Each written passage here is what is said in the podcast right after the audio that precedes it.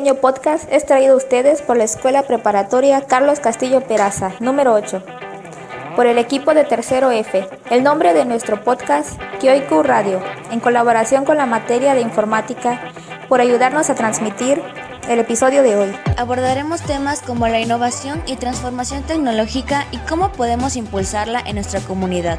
También definiremos el concepto de Smart City y veremos si nuestra ciudad puede ser considerada una.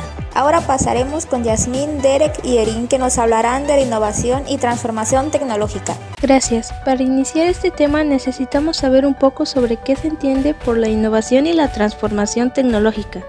Por lo tanto, nosotros entendemos como innovación tecnológica a la creación de un nuevo producto o servicio, siempre dirigido a los consumidores.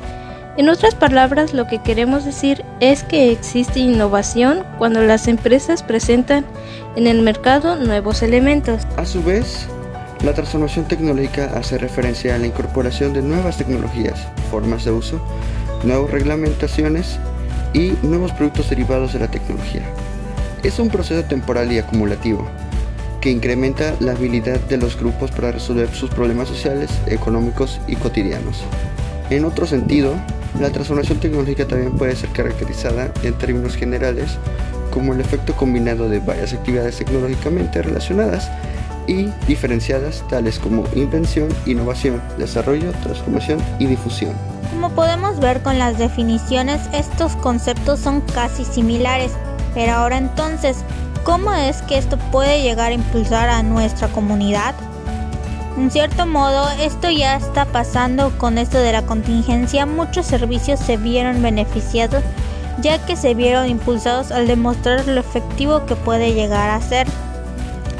Tales como Uber Eats, Rappi, Sin Delantal, entre otros así como los servicios de comunicación por donde las personas trabajan y logran realizar con cierta normalidad sus obligaciones laborales. Esas respuestas fueron realmente buenas, muchas gracias. Ahora pasaremos a Kenia y a Sinaí ya que nos explicarán qué es una Smart City y si es posible que nuestra ciudad sea considerada una de ellas. Muchas gracias por invitarme.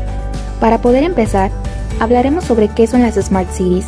La definición de Smart City pasa por ser aquella ciudad capaz de utilizar la tecnología de la información y comunicación, con el objetivo de crear mejores infraestructuras para los ciudadanos, desde transporte público, pasando por ahorro energético, sostenibilidad y eficiencia en todos sus aspectos. En definitiva, es la combinación de personas, tecnología y creatividad para hacer más sostenible y eficiente a cualquier ciudad del mundo. De alguna manera, las Smart Cities dotan a los ciudadanos de herramientas para que aporten mayor valor a la ciudad. Como pudimos escuchar, las Smart Cities son lugares con gran conciencia de sus capacidades, tanto tecnológicas, económicas y naturales, ya que tienen una buena relación entre estas tres para poder dar comodidad a sus habitantes. Pero ahora podemos considerar que Mérida es un Smart City, tenemos edificios oficiales y los servicios de emergencias funcionando, pero como no tenemos muy buena relación con nuestra naturaleza, ya que tenemos problemas con la deforestación y algunos de nuestros cenotes están contaminados. Así que tal vez la respuesta sea no. Mérida no puede ser considerada una Smart City. Wow, muchas gracias por la información que se nos fue proporcionada el día de hoy. Así es, estoy segura de que al menos alguna de nosotras aprendió algo el día de hoy. Bueno, eso es todo el tiempo que tenemos para el episodio de hoy. Nos veremos en el próximo capítulo en donde un invitado nos hablará de la importancia de las redes de educación en este periodo de cuarentena. Y hasta la próxima.